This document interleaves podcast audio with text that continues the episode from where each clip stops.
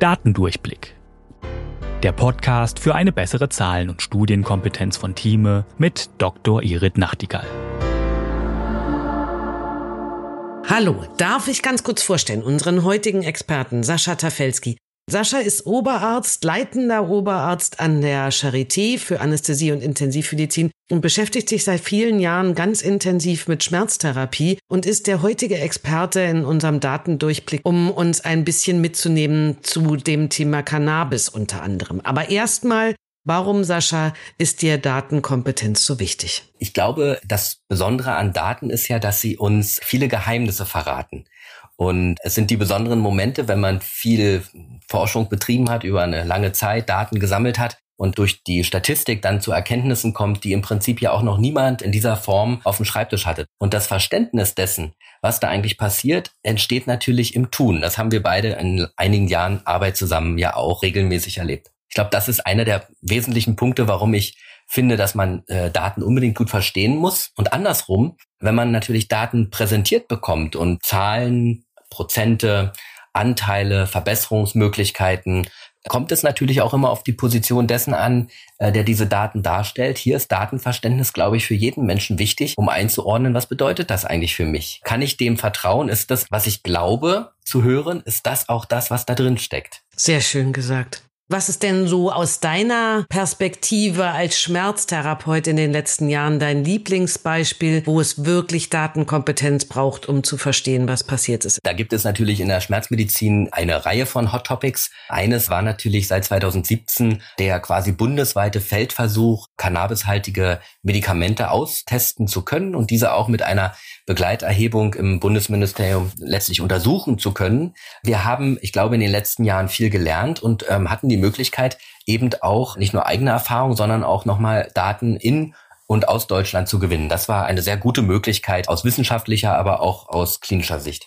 Wenn man natürlich dann sich anschaut, was das Ganze bedeutet, also ein Riesenmarkt, der im Prinzip da entsteht oder entstehen könnte, und dann natürlich auch viele Interessen, die damit verbunden sind, da versteht man, warum auch insbesondere gerade zu Beginn, so 2018, 19, extrem viel Werbung erschien. Ganz rein zufällig hatte ich also regelmäßig Post Cannabinoide in verschiedenster Form, wie sie denn für diverseste Anwendungen und Erkrankungen quasi fast wundersame Heilung versprechen. Und tatsächlich war das natürlich auch etwas, was Patienten zu mir gebracht haben. Und hier war tatsächlich Datenkompetenz ganz wichtig. Denn auch wir Ärzte mussten natürlich erstmal lernen, damit umzugehen. Wenn man den chronischen Schmerz ansieht, dann gibt es eine ganze Reihe von Patienten, die leiden zum Beispiel an neuropathischen Schmerzen, also Nervenschmerzen.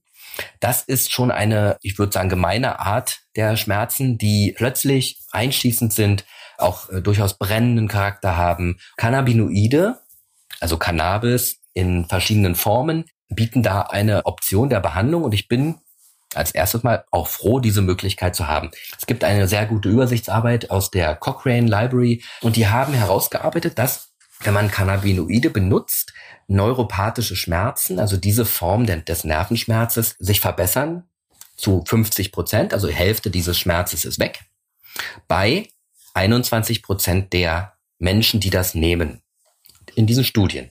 Das Ganze haben sie natürlich auch placebo kontrolliert gemacht und da waren es 17 Prozent der Patienten, die also eine Verbesserung haben. Das sind erstmal die relativ nackten Zahlen aus der Studie und die kann man jetzt unterschiedlich angeben. Erstmal sind es 17 und 21, also vier Prozent mehr Menschen, die unter einem Cannabispräparat eine Verbesserung hatten der Schmerzsituation. Dann kann man aber auch sagen, vier Prozent von der Placebo-Gruppe sozusagen, naja, äh, dann ist das vielleicht so etwas wie ungefähr 20 Prozent besser.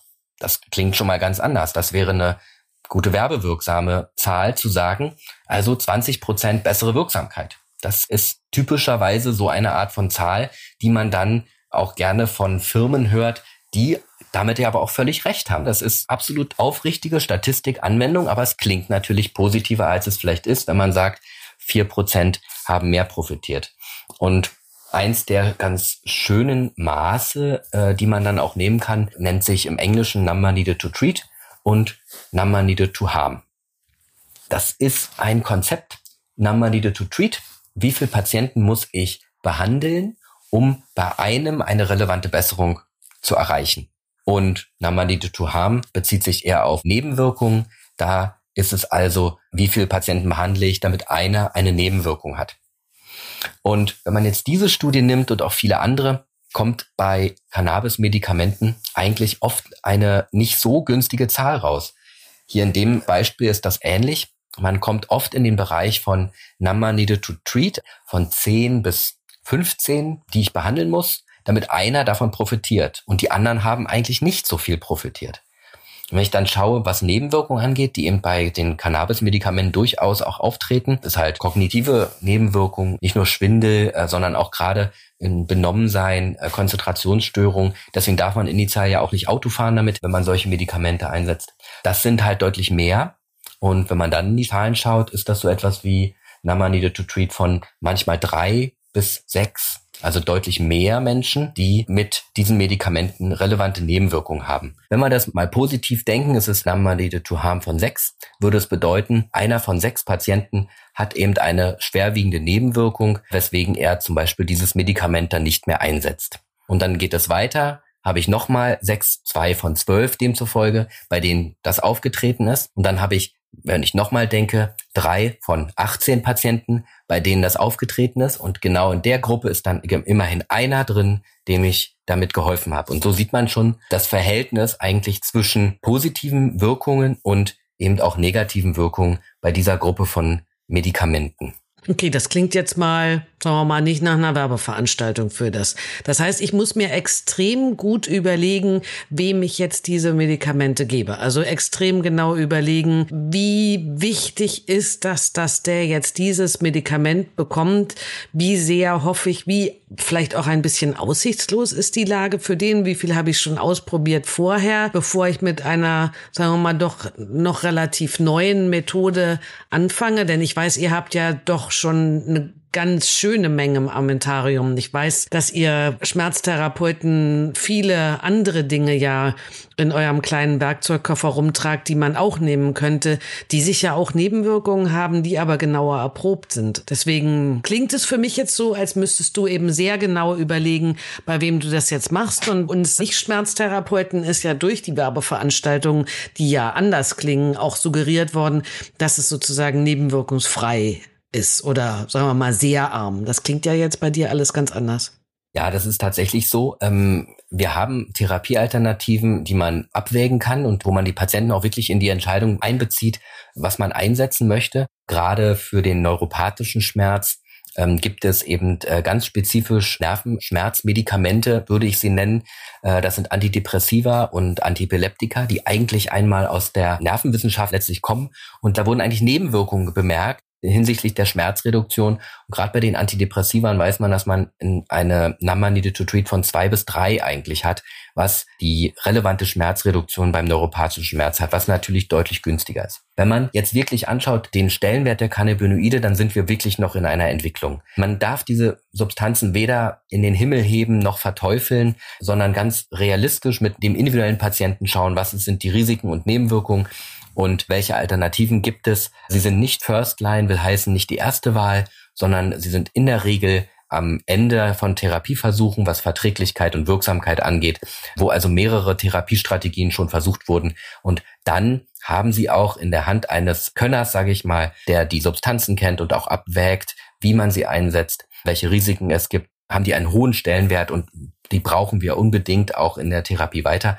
Aber sie sind eben nicht ein Allheilmittel für alles. Was ja so klang, muss ich zugeben. Ich laufe ehrlich gesagt an den schmerztherapeutischen Ständen auf den anästhesiologischen Kongressen immer vorbei, weil es ja nicht meine Profession ist. Aber wenn man da die Plakate so sieht, dann klingt das ja so, als wäre das eben ganz anders. Aber spannend, ne? Also wie anders das doch ist, wenn man die Zahlen auseinander nimmt. Vor allem, wie genau man solche Dinge betrachten muss. Es gibt ja immer wieder die Beispiele, dass es dann eben doch gar nicht so ganz so ist. Und ich finde vor allem dein Beispiel wunderbar, dass man das relative Risiko und das absolute Risiko eben doch auseinanderbringt. Ich weiß, damit hast du mich damals immer gequält, Sascha. Aber ich habe es jetzt offensichtlich verstanden, dass man doch mit den Dingen ganz anders ausdrücken kann und dass natürlich gerne diese 20 Prozent Verbesserung genutzt werden, um die Dinge schöner darzustellen, weil es einfach was ganz anderes ist. Das ist ja auch bei meiner Lieblingsstudie, bei der Pine Tree Studie, haben die ja auch von einer 87-prozentigen Verbesserung gesprochen. Und dann ist es eben eine Zahl von, bei dem einen wurden zwei Patienten hospitalisiert und bei dem anderen acht. Das ist eine ganz andere Nummer als 87 Prozent Verbesserung. Also das ist etwas, äh, ne, womit gerne gespielt wird. Ja, man muss sagen, es könnte relativ relativ einfach sein, wenn man diese Zahlen hört, wenn man jedes Mal nachfragen würde, ach, was bedeutet das genau? Dann würde man nämlich sofort ins Gespräch kommen. Aber man muss ja auch sagen, man möchte ja auch gern diese Zahlen glauben. Da sind wir Menschen doch alle gleich. Ich würde mir natürlich selbstverständlich auch äh, ein Medikament wünschen, wo ich viele Dinge heilen kann und mit einer sehr, sehr hohen Trefferquote und natürlich möglichst wenig Nebenwirkung. Das ist, denke ich, ganz typisch, unabhängig von der äh, Fachspezialität. Ich finde, die Firmen machen das nicht falsch. Die stellen die Dinge schon korrekt dar. Sie stellen sie aber natürlich aus ihrer Perspektive dar. Und die Perspektive bleibt natürlich eine eines Unternehmens, das auch gewisse Ziele hat, Medikamente zu platzieren. Naja, und das Ding ist halt einfach auch, dass ich selber als Arzt, und darum geht es uns beiden ja, und vor allem mir mit dem Podcast, eine Verantwortung habe, dafür mir die Zahlen eben genauer anzugucken und nicht einfach das zu glauben, was mir gesagt wird. Ähm, wunderbares Beispiel von meiner Katharina Schüller, die du ja jetzt auch kennengelernt hast, ist auch diese Studie mit den Frühgeburten, ähm, die jetzt kürzlich rausgekommen ist. Die passt da auch sehr schön dazu, wenn man sich anguckt, dass die eben auch gesagt haben, 45 Prozent mehr Frühgeburten. Und wenn man dann genauer reinguckt, dann ist das eben nicht 45 Prozent mehr Frühgeburten, sondern es ist mal wieder das relative Risiko genommen worden. Damit kann man sehr schön Sachen in eine Richtung ausdrücken. Und wie gesagt, das geht ja eben genau hier darum, guck dir die Zahlen selber genauer an. Und deswegen finde ich das ein wunderbares Beispiel, was du da genannt hast. Ja, vielen Dank. Ähm, ich glaube, auch für Patienten gut zu verstehen, äh, gerade Number Treat das Konzept, das kann man gut benutzen und insofern äh, würde mich es natürlich freuen, wenn Patienten zu mir kommen und mich genau danach fragen, auch wenn ich sagen müsste, hier und da müsste ich auch mal nachgucken, wie die konkrete Zahl ist. Da bin ich mir auch nicht so fein für. Das ist kein Problem, das kann man tun, denn nicht alles kann man auswendig wissen, aber tatsächlich, um die Behandlungschancen abzuwägen. Das ist für uns alle eigentlich ein Mehrwert, die Dinge eben realistisch benennen zu können. Positiv, aber realistisch. Ganz herzlichen Dank. Das war wie immer ein Fest mit dir und ich freue mich, wenn wir uns weiterhin die Zahlen um die Ohren hauen. Das war Datendurchblick von Thieme mit Dr. Irit Nachtigall. Ihr habt selbst Fragen zu einem der Themen oder ihr wollt verstehen, wie bestimmte Zahlen oder Studien funktionieren? Dann schreibt uns gerne an audio.thieme.de.